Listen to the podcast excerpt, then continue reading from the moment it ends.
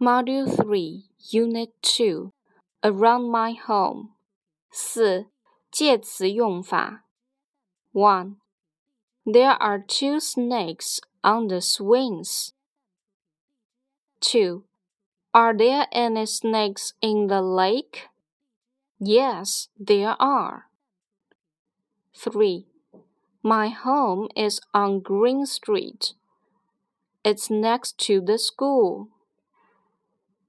4. The school is in front of the trees. 5. Where are the trees? They are behind the school on Green Street. 6. Nanjing Road is in the center of Shanghai. 7.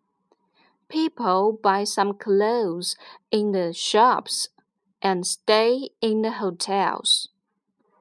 8. The lights are bright and beautiful in the evening. 9. There are some shops on this street. Look, there is one at the street corner. 10. I want to send a postcard in the post office. 11.